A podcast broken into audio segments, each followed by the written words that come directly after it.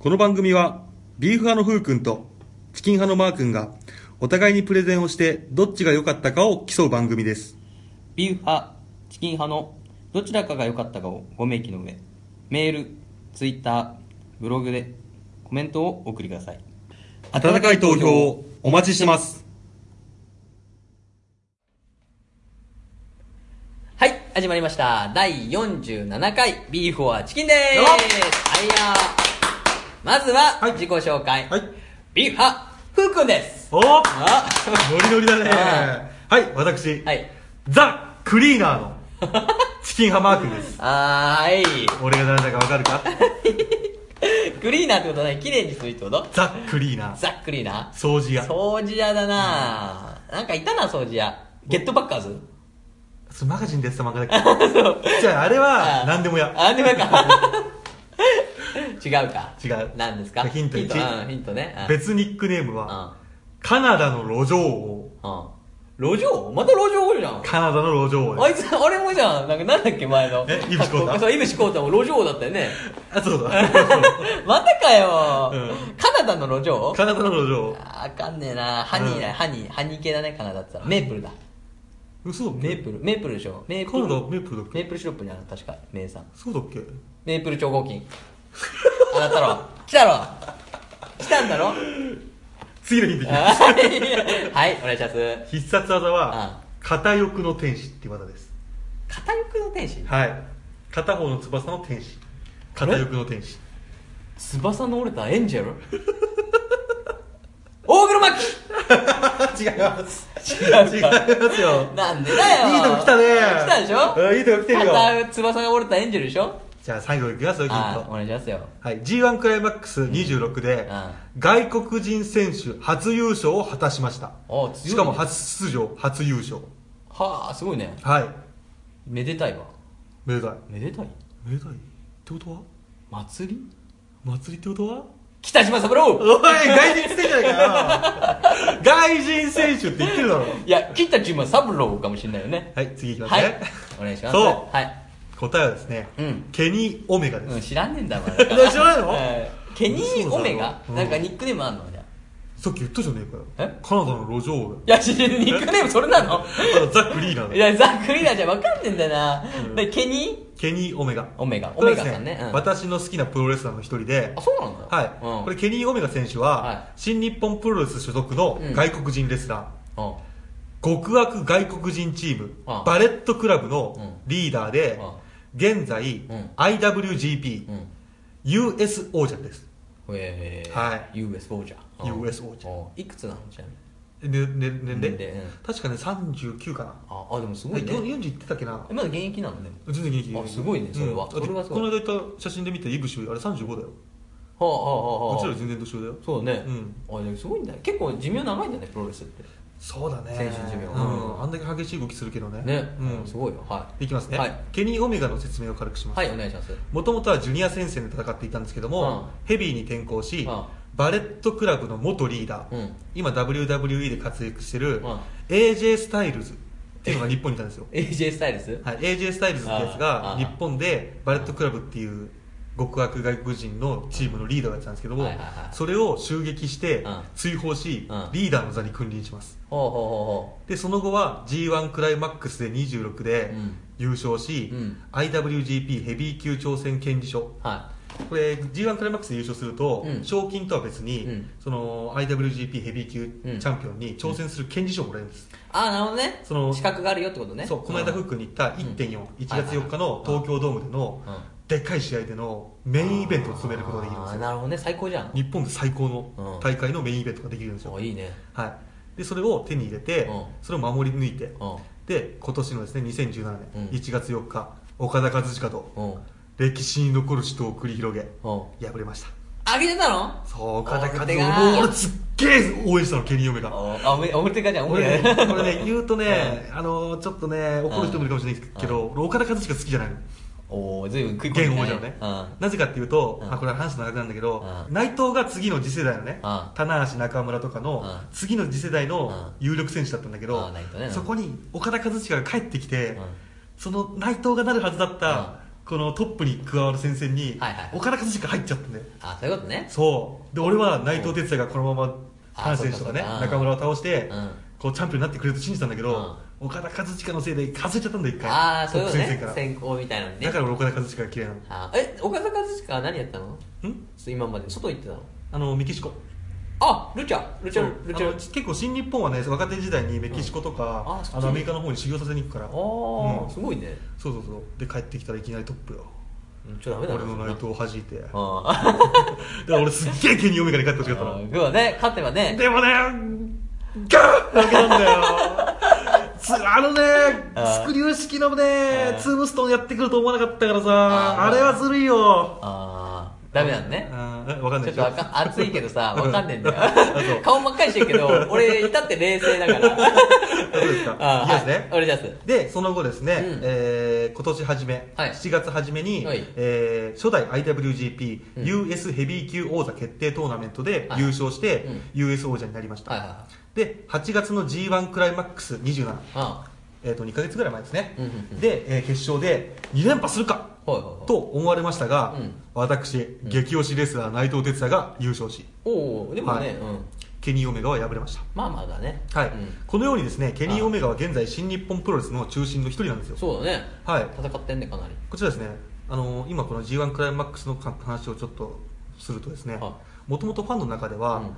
えー7月17日に始まる G1 クライマックス27で、うん。優勝するのは内藤哲也ではないかとささやかれてたんですよ。おおそれはなぜならば、うん。近年の、えー内藤哲也およびロスインゴ・ベルネブレス・デ・ハポンうん。の新日本プロレスにおける貢献度もグッズの売り上げね。いろいろね、はいはい。はいその他のね。でどの選手どのユニットにもうん。圧倒的なんですよ、あ強いすんごい人気あるしすんごい売り上げてるんで、うん。あこれはもう新日本をも激推しだ。う激推しするしかないじゃん、うん。目を育てないじゃん、うん。そんだけ人気だから、うん。だから、うん。内容的には、内藤哲也が g 1クライマックス27で優勝、うん。でこれはもう実際に優勝したじゃん、あで内藤哲也がうん。g 1クライマックス27で優勝者に与えられるうん。東京ドームメインのうん。権利書を守り抜きます。あこれ以前に守りきれずにその権利書を奪われて 違う人がメインになったこともあるんですよ、うんはい、これを守りきらないんです。あ1月4日まで。結構まだ先投げな。急に取られるってあるでしょ？でもだって。あ何回かありましたよ。あのこのアタッシュケースを盗まれたりとかありましたよ ひどいね。ですごい書いたうん。はい、内藤哲也がうん。2018年うん。ふうくんと行く東京ドームのメインの舞台に立ちます。もう行くことになってんだよもう。でうん。内藤哲也が2018年1月4日う岡田和親を倒してお IWGP ヘビー級王者になります。おあこの筋書きはもう私の願望なんですけども、うん。ほぼ間違いないと確信してます。あそういうことねはい。なのでですね、うんうん。ちょっとケニー・オメガが IWGP ヘビー級のベルトを巻くことがないかもしれません。あそういうことね。うん。そうだね。ベルトは数多くあれどやっぱり新日本で一番権威のあるベルトは IWGP ヘビー級なので。なぜならばですねうん。こちらスポンサーのブシロード社長木内オーナーと新日本プロレスが岡田和親と内藤哲也をプッシュしてるから多分ケニー・オメガ取れないんですよああそうね。はい、新日本プロレスで一番権威のあるベルト IWGP ヘビー級王者はうん日本人であってしかるべきだと多分会社側は考えてるんですよ。ああそれはかわいそうだなでも。でもこれはねあの仕方ない、まあ、ビジネスだから仕方ない面もまあるんですよ、うん。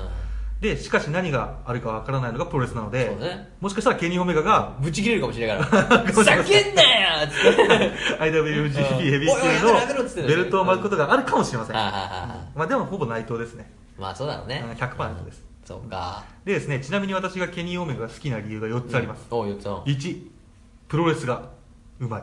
あうまいね。うん。はい、私的にはですね、はえー新日本プロレスで一番うまいと思います、あそうなんだ。はい。ケニー、まず技のレパートリーが多い。おう基本的な投げ技締め技、うん。もちろんなんですけども、うん。飛び技もできて、う運動神経の高さによって、うん。もう何でもできるイメージなんですよ、あ全部だオールラウンダーだね。うんオールラウンドです。へでジュニア選手のスピードもともとジュニアなんでうんスピードとテクニックを持っていてヘビー級に上がった時も筋肉つけて、パワーを生かした投げ技とかも全然すごいんですよ。えーすごいね。で体もバッキバキなんであバッキバキの選手が投げるパワースラムあとああの普通のちょっと、まあ、ぽっちゃりっていうかねああまりの人がそう。スラムパワースラムだと全然説得力が違うんですよ。技って威力とか見栄えじゃないんです。説得力なんです。あれ 説得力が大事できたなうん。なるほどね。で次に受けがうまいです。受けがね。うん。はい。受けがとてもうまいんですけどもプロレスは相手の技をうんきちんと受けてあ相手の技の説得力うん。を出すのがとても大事なんですよ。ああ、なるほどね。。はい。説得力すごい使ってくるんだ。はいはいはい。例えば、えー相手選手がラリアットうん。うん。ドーンってね。うん。で倒れるのが普通の選手なんですけども、しかしケニー・オメガはラリアット食らった瞬間にバーンって食らった衝撃でグラーンって一回転回るんですよ あ、すごいね。そうすると相手のラリアットがすんごい強く感じるんですよダイナミックだね、そう確かにね。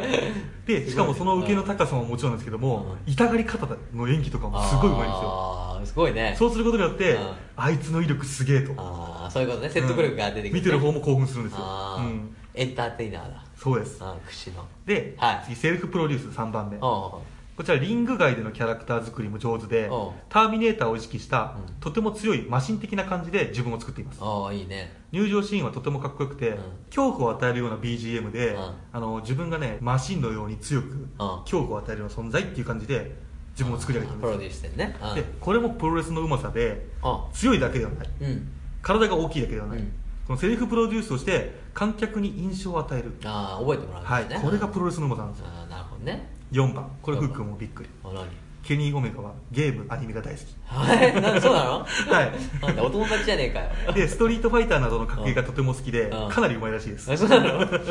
で格ゲー以外にも RPG などのゲームが好きであケニー・オメガの名前の由来、うん。FF のオメガウェポンから来てます。本名本名は別なんで。ーあー、もう完全にやられてんな。そっち寄りしちゃってんな。ちなみに必殺技なんて言ったか覚えてます？えっと、なんだっけ？技の名前はあ片翼の天使。あ、そう言ってたね、そうだはねい。、こちらはですねそうだまんま、うん。FF7 のセフィロスのテーマ曲なんですよ。あー。あの曲の名前が、あの片翼の天使。片翼の天使でちなみに入場曲もこれです、お気に入りだな。それ一番お気に入りじゃないかよ、はい、で以上がですねはい私のケニー・オメガが好きな4つの理由なんですけども、はいはいはい。なんとあケニー・オメガ9月の初めにうん。左膝、えー外側半月板損傷という怪我をしてましてあ痛いようんうん9月の初めに怪我したんですけども、9月の24日に24日うん。はい、US 王者うん。防衛戦までに怪我を抱えながら復帰し、あ危ないね、うん。王座防衛しました、すごいね。おめでとうございます。おめでとうございます、そしてですねあ私もはい。盲腸手術で入院して、おうおうそうだね。ビーフォアチキンに復帰ということで、うん。今回はケニー・オメガ選手を紹介させていただきます。あそういうことね。はい。怪我つながりでね。そうです、はいはいはい。でケニー・オメガですねあの、うん。すげえイケメンなんで、うん。あの女性の方はぜひ調べてみてください。あオメガ選手、れます。はいはい。ちなみに、えーケニー・オメガの一番好きなのは V トリガーっていう技があるんですよ、おう。はい、V トリガーっていうのが、うん。その前のムーブメントが好きで、うん。相手が倒れてる状態で、うん倒れてねお前片膝の状態で、うん。うん痛えなっつってね。はい。うん。そしたらこうやって銃を向けるシーンをするんですよ。で バーンって撃った後に、このロープで反動をつけて、うんジャンピング2をかますんですけどあかっこいいね。そうかなり中二病がすごいねでも。いや見たら見たら全然違そう。なのう全然違う。ね。すごい。俺ガリガリのやつがそういうことやってるの見たことあるけど。ねケニー・オメガやっぱ外国人だからね WWE のエンターテインメント要素がすごい強いから。あそういうことね。確かにね。もうなんか演技もド派手だしうん。やることもド派手だし。ワオとか言ってそう面白い。あーいいね。うん。以上ケニー・オメガ選手でした。はありがとうございます、い。それではそろそろいきますか。はい。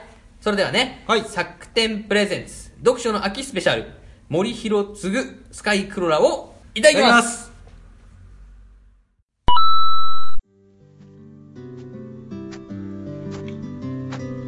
はあ、バイトリーダーの上州さんは相変わらず税し、みすじちゃんには騙されるし、運のステータス低いのかな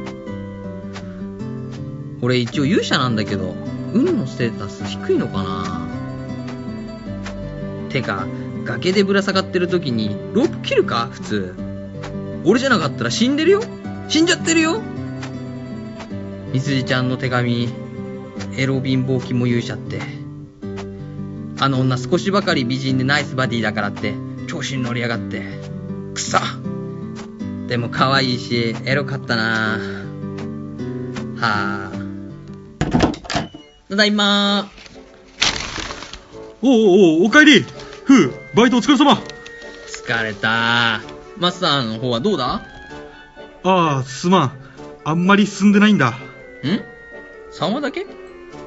千羽鶴の内職全然進んでないじゃん。ノルマあるのにやばいじゃん。マスター、あの時言ったよね？ふうだけバイトさせるのは忍びね足が治るまで暇だから千羽鶴の内職する。全然進んでねえじゃんまあいいよ。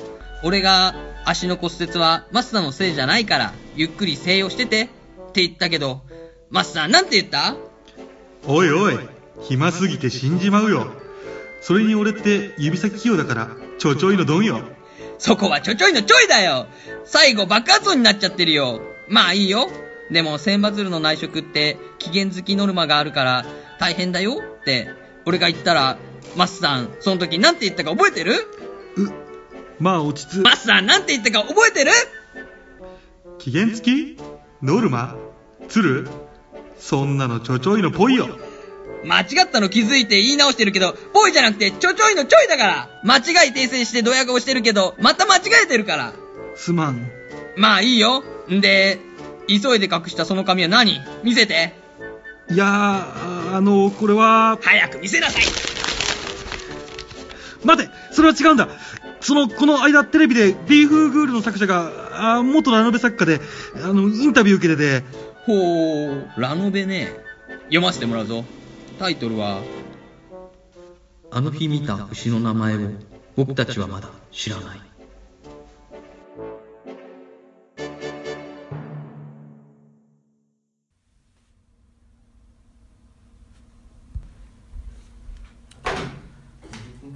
はい、始まりました。チキンカプレゼンのお時間です。ふうくんおい、ポカリ飲んでるんじゃないよ。早く来なさい。いや、ちょっと待ってって、自分でめちゃくちゃ飲み始めたから、俺も取ってくるってだけだよ。はい、始めました。はいですね。はいまずふうくん、はい。皆さんにはい。謝らなければいけないことがありまして、おうなんで私、この作品を見てうん。、は森弘次なかなかいいな、とつぶやきました。いはそして台本を作るときに、うんまず一番最初に情報収集する、うんウィキペディア先生のところに行ったんです。うんそこで衝撃を2つ受けました。い。なになにはい。まず1つ、うん。森弘次ではなく、うん森弘でした。おい、なんだよ、それ。俺、どっか書いてなかったっけ？はい、えーそれではですね、あーえーまず森博先生に、えーそして森博先生のファンの方々や関係者の皆様、あとビーフォアチキンを聞いてくれる、えー拝聴者の皆様にですね、訂正とお詫びを申し上げます。はい森博先生を森博次と間違えて発言してしまいました。訂正いたします。森博次ではなく森博でした。改めまして、誠に申し訳ございませんでした。本当に、本当に申し訳ございませんでした。さっき俺言ったじゃん。そうね、だから言っちゃったから笑ってたの。いやいや、森博ね。森博先生だったんですよ。よ。申し訳ございませんでした。すぐと同じ字だからさ。そうそう、確かにね。つぐと同じなんだよ。俺もつぐだと思ってたわ。はい。森博先生はい。一つ目ね、それ。もう一個？あそれはあそれまず先に言いますね、はいで今回はですね、はいえー森博先生のはいスカイクロラのプレゼンなんですけども、はいくんうん。このスカイクロラとはどんな作品か知ってますか？あ、なんかね、はい俺はその、どちらかというと映像でね、はい知ったんだよね。あのちょっと喋っててうん。え、どこ行く、どこ行くの？衝撃ちゃった いやいや、もっと来いよ。荒れてんだ、今日。そう。だから知ってるは知ってるよ。どんな作品。飛行機系だよね、確か。そうそうそうそう、はいはで一応ですねこちらでですね、うんスカイクロラはい。こちらスカイクロラシリーズは、うんミステリー作家森博による、うん推理小説ではない小説シリーズなんですよあ、そうなんだ。はいミステリー作家なんですけども推理小説じゃないんです。あ、そういうことなんだ。はい。ここでですね、うん。スカイクロラプレゼンの前に、うん。森博先生、うん。どんな人物か説明します。ああ、お願いします。こちらですね作家の人となりを知っていると、うん。作品もより面白く感じると、うん。私は思ってるんですよ。例えば私は歴史小説しか読まないんですけども、歴史小説作家で有名なのは司馬遼太郎。司馬遼太郎先生ですね。あ。はいはいはい。で司馬遼太郎先生は、うん座談の名手と呼ばれるほどのうん話し上手で聞き上手、あ、すごいね。人たらしの天才とも呼ばれてました すごい名前だ。そんな司馬遼太郎先生が書くうん「紳士対抗記」や「龍馬が行くうん」はすごく面白く感じます、はいはいなぜかというと、うん。えーこちらですね人たらしの司馬遼太郎先生が、うん。日本史でも屈指の人たらしであった、うん。豊臣秀吉と坂本龍馬の人生を描くんですよあ、そういうことね。はいそれは面白いですよねそうだね。ううんん。こちら森博先生の人となりを説明します、はいはいはい。どんな人かっていうの。お願いしますね。はい。まず森博先生は天才です、おお天才よ。はい、これを頭の隅に置いてください。天才だよ、天才だよ、天才だよ。はいはい。はい。いいですか、はい。お置いてきましたちゃんと。あ大丈夫大丈夫。森博先生ははい。大学教授としてうん。大学に勤務する傍ら、うん。30代後半でうん。小説を書くことを決意します、ああ、なるほどね。あそして小説家になろうと思ったのは、うん。金が欲しかったからです。え？はい、うん。自分の趣味でうん。やりたいことを実現させるにはうん。お金が必要で、うん。大学勤務の後に金になるバイトを探した結果、うん。小説に行き着きます。ああ、はい。そこはまた違うね、うん。人とは。うん。で思いついた3日後に書き始めほ1週間で原稿用紙300枚分を書き終えはい。しかも活動時間は1日3時間。恐ろしいほどの側筆すごいね。じゃなくて、まあ、キーボード打ち込みですね。あー。キーボード打ち込み速度。いいね。書き終わったら原稿募集している会社に郵送し半年後には作家デビューしてます。そしてその作デビュー作品がうん。全てが F になるんです、すごいね。はい。ってことはですよ、うん。代表作の一つで、うん。漫画かアニメかゲームかドラマか、うん。した全てが F になるは、うん。作家になろうと決意して2日で構想を練って、1日3時間で1週間、うん。うん。で10日目には作品郵送してるんですよ。すげえな。はい。たったの10日で作れたことになるんですよ、どドン引きだよね。で作家デビューして1年目で、うん。本職の給料の2倍の印税が入る。うんは2年目には4倍。あ。は3倍 3年目には8倍。あ。は4年目には16倍と倍々で増えてきました。ワイワイデーじゃん。ちなみにすごいな。2015年に本人が発言した、うん。えー言葉で、うん。全てが F になるの印税は6100万円ですえ？そうなの？はい。で作家デビューの1996年から、えー、と2014年までのうん。のあれなんですけども全ての書籍印税は総額で12億円超えてます。重力 すごいな。でその他のメディアミックスとか、まあ、いろんなものを全部含めると、ね。もう全然もうもっと上がります。い50億だな。やもうそれぐらい多分言ってます。すごいな。で森博先生はですねもともと能力値が常人とはかけ離れてる人でね。うん。本人の証言を少し抜粋します。うただ不思議なことにんうん自分には書けないと思ったことはなかった。うんどうしてかわからない。うん僕の場合はこれは小説だけに限らない。絵も描くし作曲もしたし何でもやろうとしてできなかったことはない。っもていうことですね。う天才をまさに天才ですよね。天才ピってるな。でその他の抜粋では、うん自分に対してうん1ヶ月に1作ずつ書いていこうという緩やかなスケジュールを立ててその通り実行した。結果的に5ヶ月後には5作が書き上がっていた。あこの計画実行がまず驚きですよね。1ヶ月1個ってね。しかも大学教授を務める傍ら1日3時間程度。そうだよね。で1ヶ月に1作作ってるんですよ。すごいな。でそれを緩やかなスケジュールっていう感覚は、もう常人では 考えつかないぐらい、まあ、天才な人ですよね。すごいな。うん、でそんなですねん。ミステリー作家森博先生が書くミステリーじゃない作品うん「えースカイクロラ」のあらすじなんですけどもね、はいはいはい。こちら。僕は戦闘機のパイロット。うん飛行機に乗るのが日常。うん人を殺すのが仕事。空で人を殺した。同じ手でボーリングもすれば。うん。ハンバーグも食べる。うん。戦争がショーとして成立する世界に生み出された。大人にならない子供。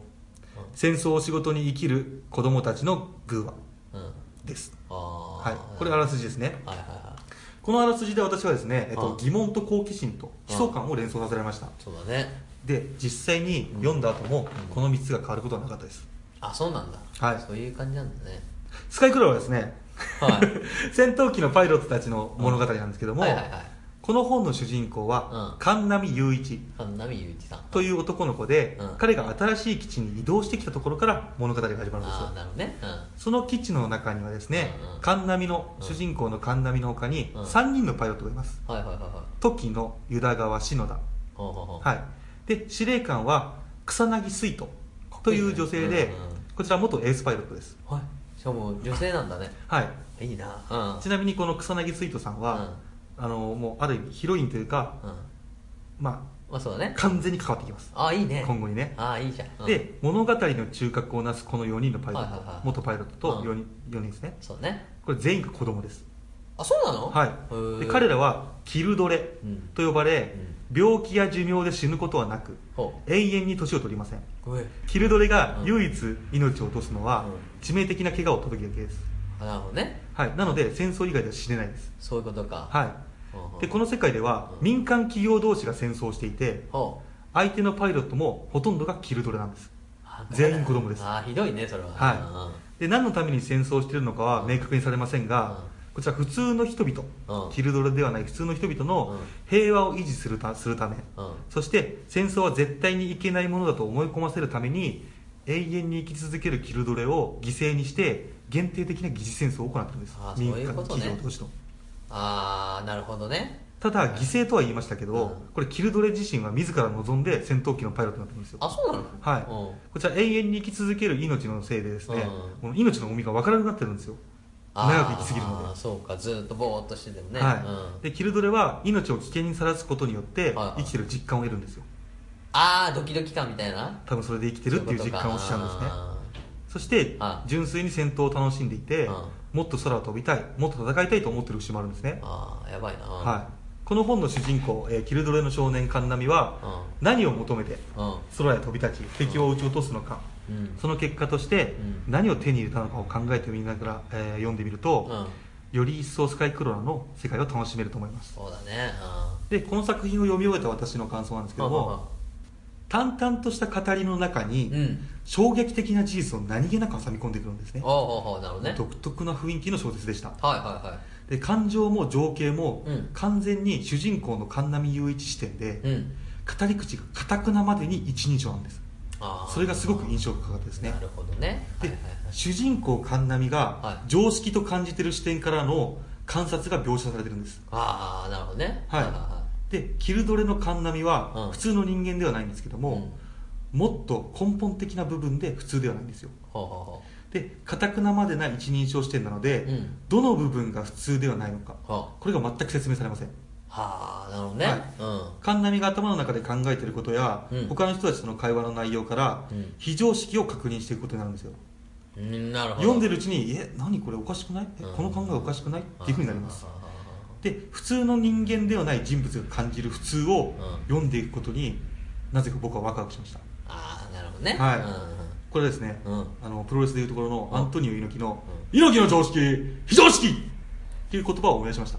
そういうことね。非常識に燃え上がるみたいなことでね。ん非常識に燃え上がっていくみたいなことでしょ。違う猪木にとっては常識だけどお前らにとっては非常識だろあだからそれを俺たちは受け取るじゃん、うん。それを猪木の非常識を俺たちは燃え上がって見てるわけじゃん。先生みたいな、うん。そうそうそう。でですね、うんはい。こちらですね。衝撃的な事実が普通に判明するんですけどこれ神波自身がそれを当然のことと思っているんで当然のこととして描かれてるんですよ。そういうことね。だから独特な雰囲気なんですよ。ああなるほど、うんえー全体的には文章が淡々としていて、うん。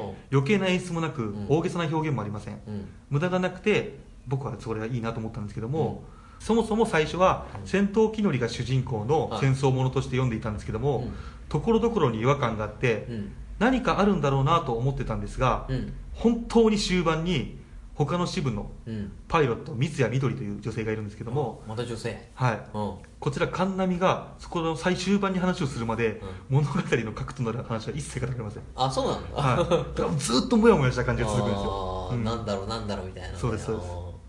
ああくまでこの世界の状,、えー状況をうん。常識としている見ているうん。神波の視点からしか、うん。三谷みどりの話を解釈していないので、ーうん。は実際のところは何なのかはっきり説明されません、あそういうことね、うん。はい、こちらですねいろいろな解釈の余地がある状態が、うん。あのー魅力的に感じました。ほうほうほうほはあの読む人によって読み手によってこういうふうに解釈できるああいうふうに解釈できるっていう余地がすごく残ってるんですよ。うはいはいはいはい。はい、そんな親切きまえごめんなさい親切、んえー極まりない小説ではあるんですけども、うんうんうん心に残るようなことがたくさん書いてある小説でした、うんうんうん特に戦うことはどんな時代でも完全に消えてはいないうん。それは人間にとってその現実味がいつでも重要だったから。うんうんうんうん。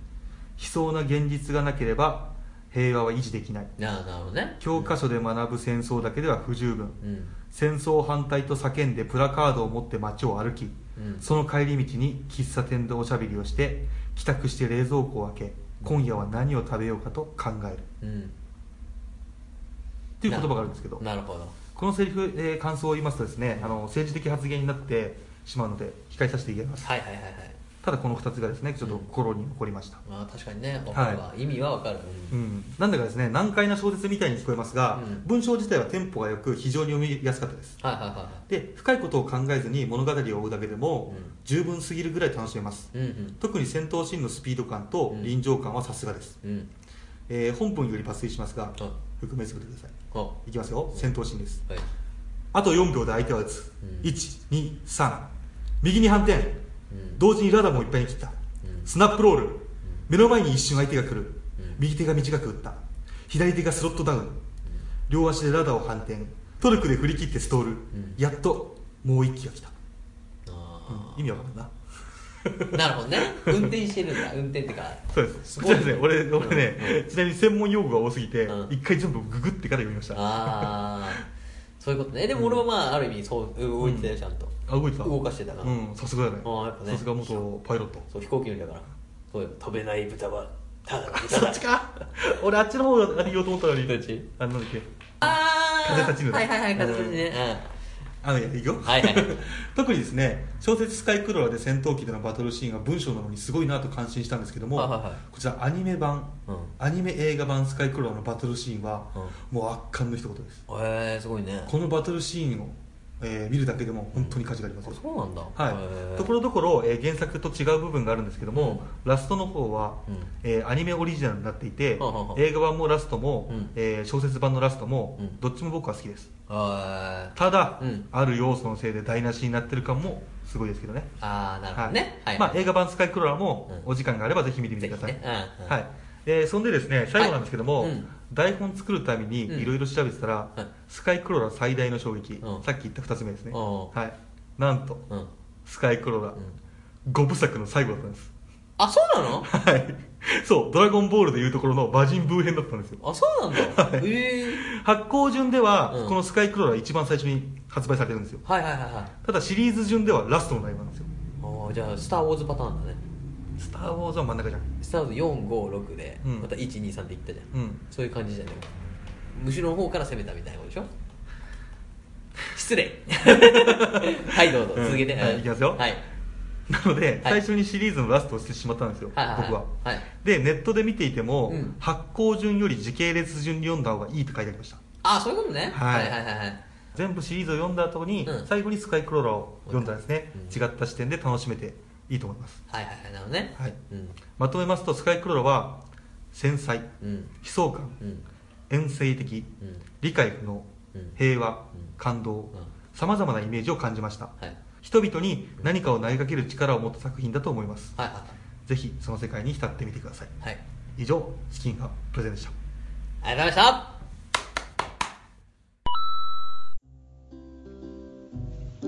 うーん、おー。うん。マスさん、はい。どうですか？面白い。本当ですか？面白いですか？嬉しいです。うむ。なんか、A1 ピクチャーズ制作による日本のテレビアニメ作品、2011年4月から6月までフジテレビノイタミナ枠などで放送されて、2012年に漫画化、2013年には劇場版化が公開され、2015年には実写ドラマ化が放送された作品。略称はあの花に似てるけど、面白いな。ん？何言ってるかわからんぞ。どういう意味なんだ？ただのメタ発言だ、気にするな。そうか。わかった。触れない方がいいみたいだな。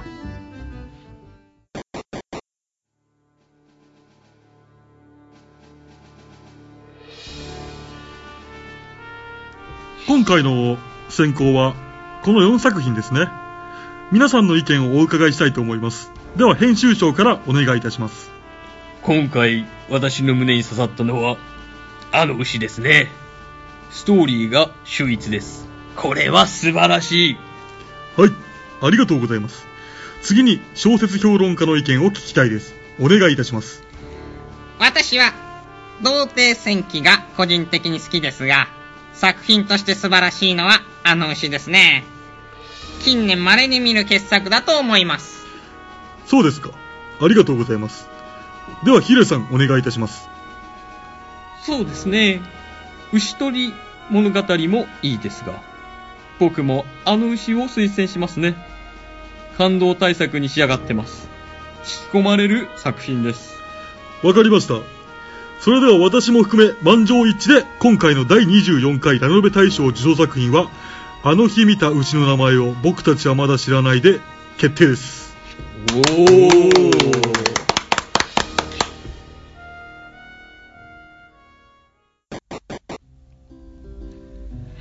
さん手紙届いてるぞ見てみろん？おかえり。慌ててどうした？俺、マスターに内緒で、あの牛をラノベ大賞に送ったんだけど、結果が出たらしいんだ。手紙早く読んでくれ。お前勝手に送るな。まあ、読んでみるか。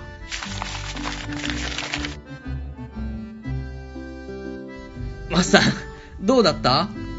え、ええ見せてくれ。大賞に当選してるじゃん。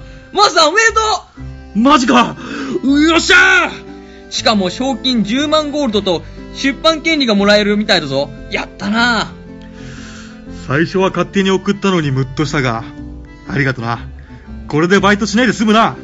おお出版権利ってことは、これが売れたらゴールドがガッポガポですやん。大金持ちですやん。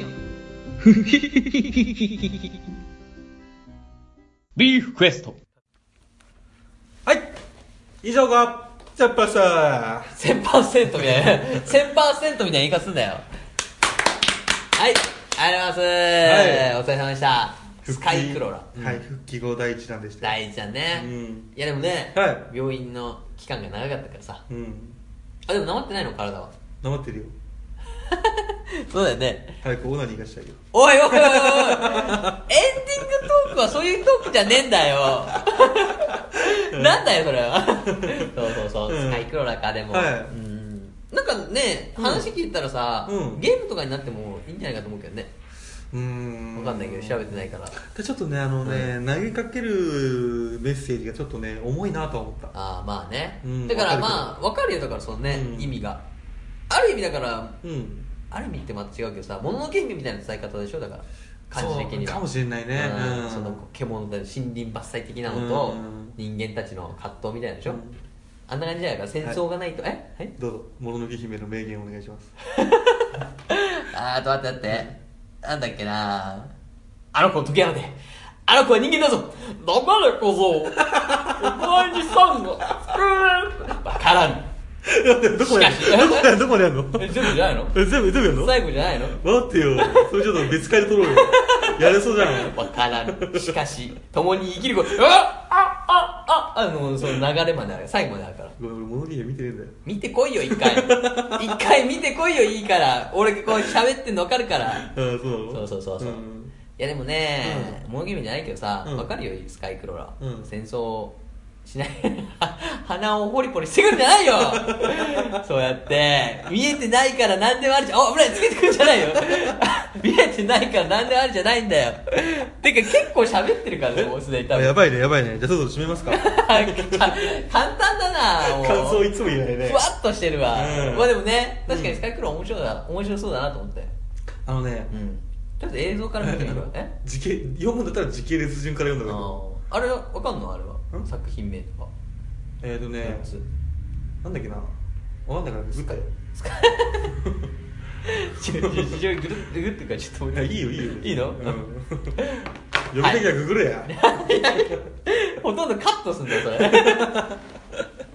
うん。っていうことね。はい。お世話様でしたよ。はい。うん。まあちょっと長かったがね、うん。以上で切りますか。はい。えっ、と第47回。はい。はい、チキンハープレゼンでした。はい。ありがとうございましありがとうございました。それでは皆さんご一緒に。ごちそうさまでした。た。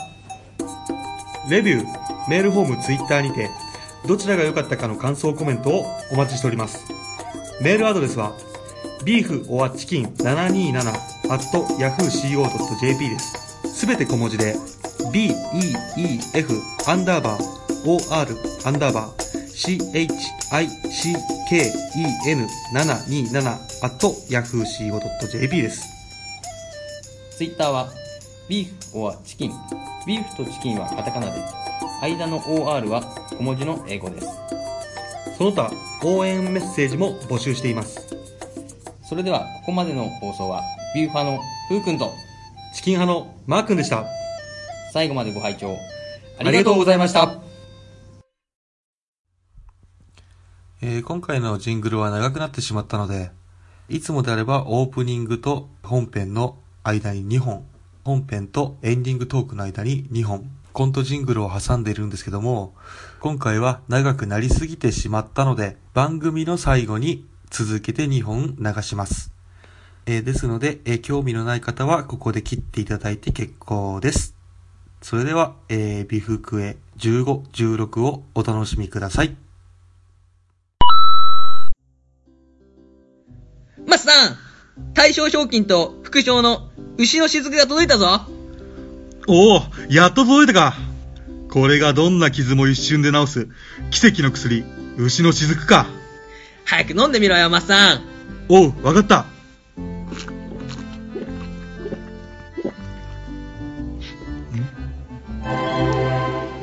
マスさん、どうだ？動く。治ったぞやったなお祝いに飯行こうぜ。そうだな、パート行くかついでに賞金で治療費も払いに行こう。近くに焼肉屋もあるしな。おうなんだか騒がしいな。なんかざわついてるな。なんか、みんなマスさんを見てねえか？うーん、気のせいだろ。あ、着いた。ギュギュエン。食べまくろうよっしゃ、入るぜ。いらっしゃいませ。何名様ですか？2名です。あちらの席へどうぞ。あ、おどうしました？あーいい、し失礼しました。どうぞ。はい。よし、最初はタンから頼もう。あとビールあと、ナムルとニンニクのオイル焼きもだな。すいません。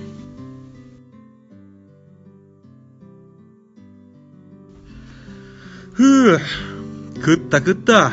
そろそろお会計にするか。そうだな。やっぱり焼肉は最強だな。お会計は1万8000ゴールドになります。はい。1万8000ゴールド。ちょうどお預かりします。ありがとうございました。ごちそうさまでした。あの、すいません。はい。もしかして、あの牛の松さん先生ですよね？はい、そうです。やっぱり、あの牛を見ました。最高に感動しました。握手してください。え、あ、わかりました。ずるい私もあの牛のファンです。握手してください。はい、ありがとうございます。キャー、嬉しいありがとうございますまたのご来店、心よりお待ちしてます。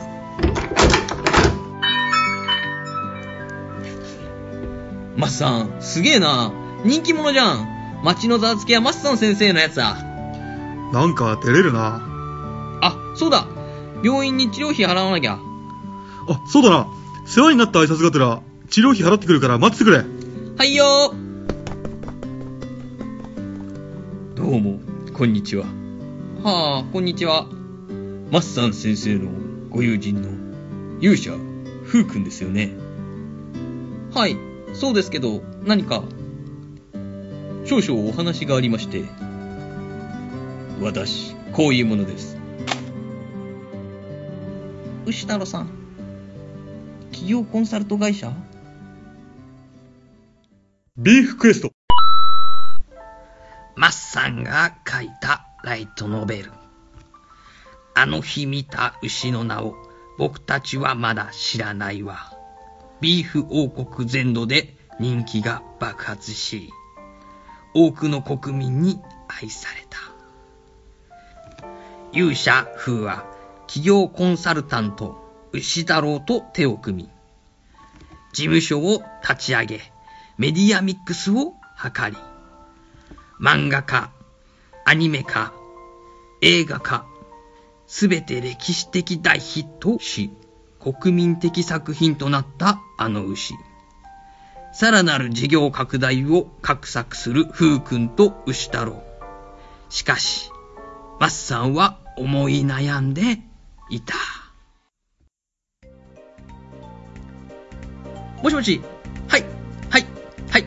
ハリウッド映画化の案ですね。少々お待ちください。次の作品と同時に発表する戦略なので、はい。はい。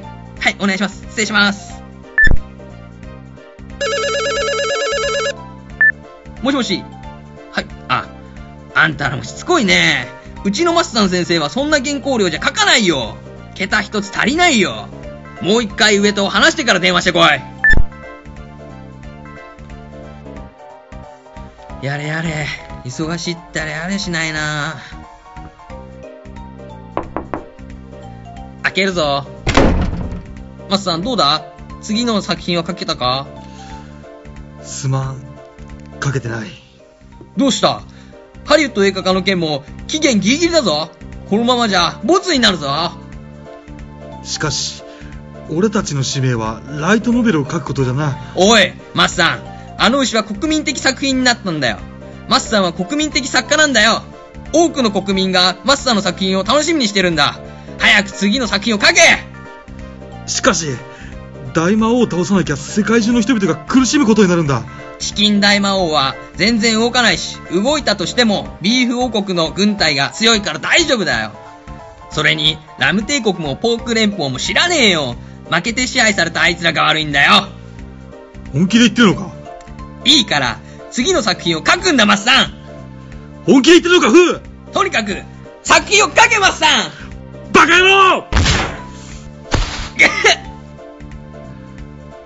変わったな、フー。俺はもうお前とはいられない。じゃあな。待て、マスさん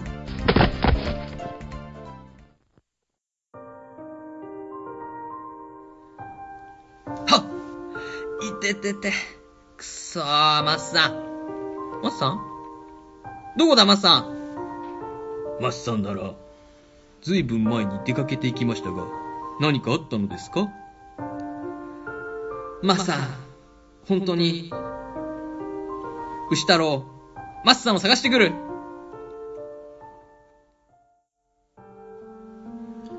家にも、酒場にも、どこにもいない。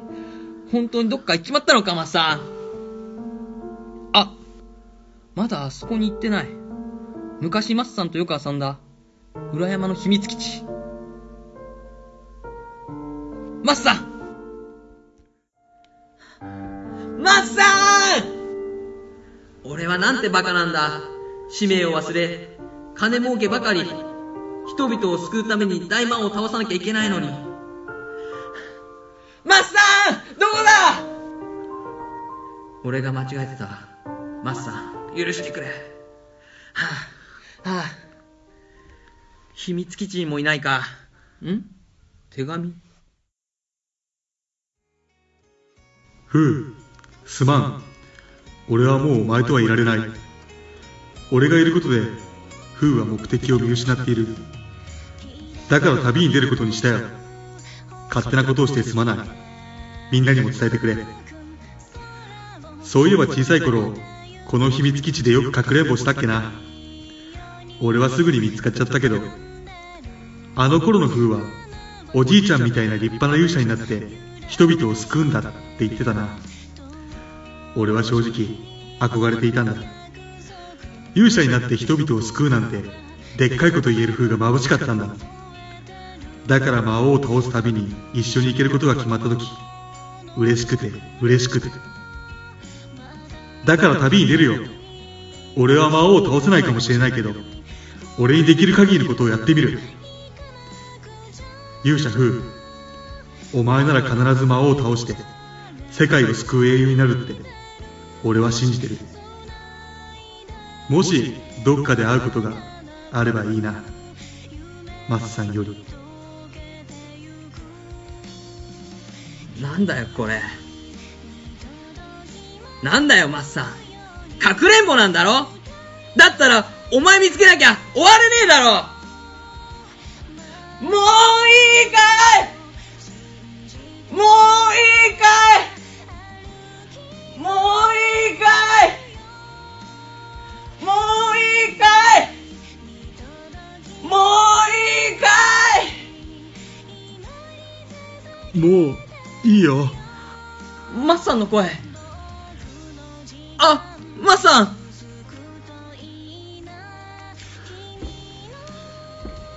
こういう時は、お名前言うのと違うぜ。え？マスさん、かくれんぼ下手っちょだな。なあ、フー。ちゃんと言ってくれ。何を？これで、ちゃんとお別れだろ？なあ、マッさん。俺が悪かった。俺には、お前が必要なんだ。魔王を倒すには、お前が必要なんだ。だから目覚まさせてくれて、ありがとな。俺な、もっとフーと一緒にいたい。冒険したいよ。だから、だから、せーのマッさん見つけた見つかっちった。マッさんは、やっぱり笑った。